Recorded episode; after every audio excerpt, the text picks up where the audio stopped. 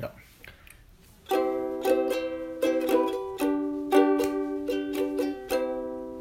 Hello, everybody, and welcome to Bedtime English.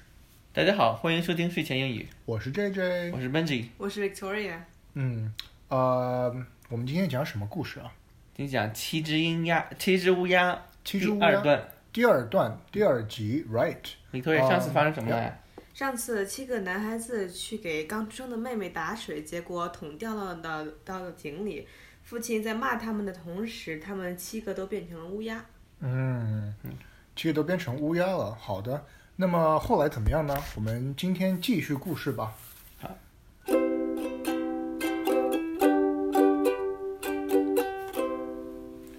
The parents were unable now to take back the curse, and yet, grief stricken as they were at the loss of their seven sons, they took some comfort from their cute little daughter, who soon got well and strong and became more beautiful with every day that passed.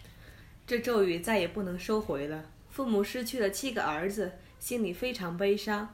可是有了个可爱的女儿，看到她很快的结实起来，长得一天比一天漂亮，他们的心里多少还得到一些安慰。 For a long time, the little girl didn't even know that she had brothers, for her parents took care not to mention them. But one day, by chance, she heard some people talking about her. 这个女孩一点也不知道哥哥们的事儿，父母也倍加小心，不提此事。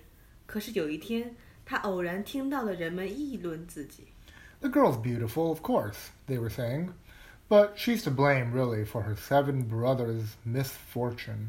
那个女孩别看她长得漂亮，她的七个哥哥就是因为她才倒霉的。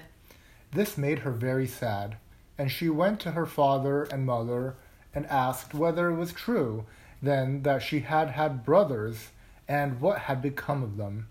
女孩非常难过，就去问父母：“我有哥哥吗？要是有，他们都到哪儿去了 So now it was no longer possible for her parents to conceal from her what had happened, though they told her that it had been God's will, and that her birth had only been the innocent occasion for it.？”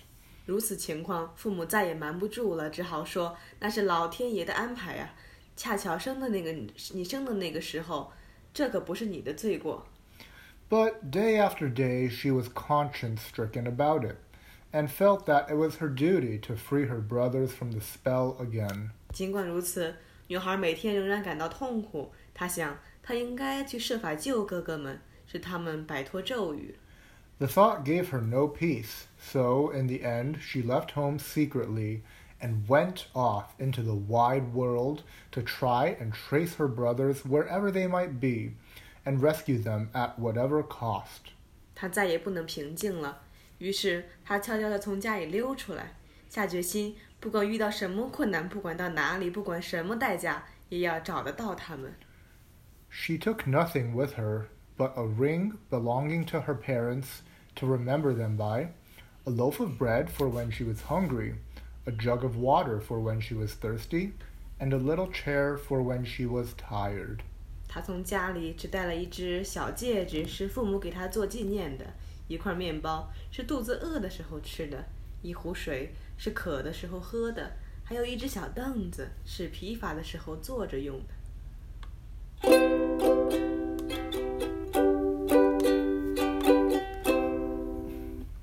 嗯，呃，Hmm. Uh, 好的，那我们来看看今天的重点语句吧。我们今天学的第一个单词是 peaceful。平静， peaceful。平静， This is a peaceful night.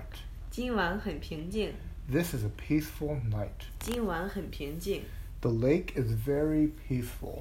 湖水很平静， The lake is very peaceful. 湖水很平静。我们今天学的第二个单词是 parents。父母， parents。父母， He lives with his parents. 他和他父母一起住， He lives with his parents. 他和他父母一起住。 I am grateful to my parents. 我很感激我的父母， I am grateful to my parents. 我很感激我的父母。我们今天学的第三个单词是 cute。可爱， Cute. 可爱， That puppy is cute. 那个狗狗很可爱， That puppy is cute. 那只狗狗很可爱。 Do you think birds are cute? 你觉得鸟儿可爱吗？ Do you think birds are cute? 你觉得鸟儿可爱吗？我们今天学的第四个单词是 ring 戒指， ring。戒指， That is a wedding ring. 那是一个结婚戒指， That is a wedding ring. 那是一个结婚戒指。 He has many rings on his hand. 他手上戴着很多戒指， He has many rings on his hand. 他手上戴着很多戒指。我们今天学的最后一个单词是 curse 诅咒， curse。诅咒， Do not curse me. 不要诅咒我， Do not curse me. 不要诅咒我。 That curse is too powerful. 那个诅咒太厉害了， That curse is too powerful. 那个诅咒太厉害了。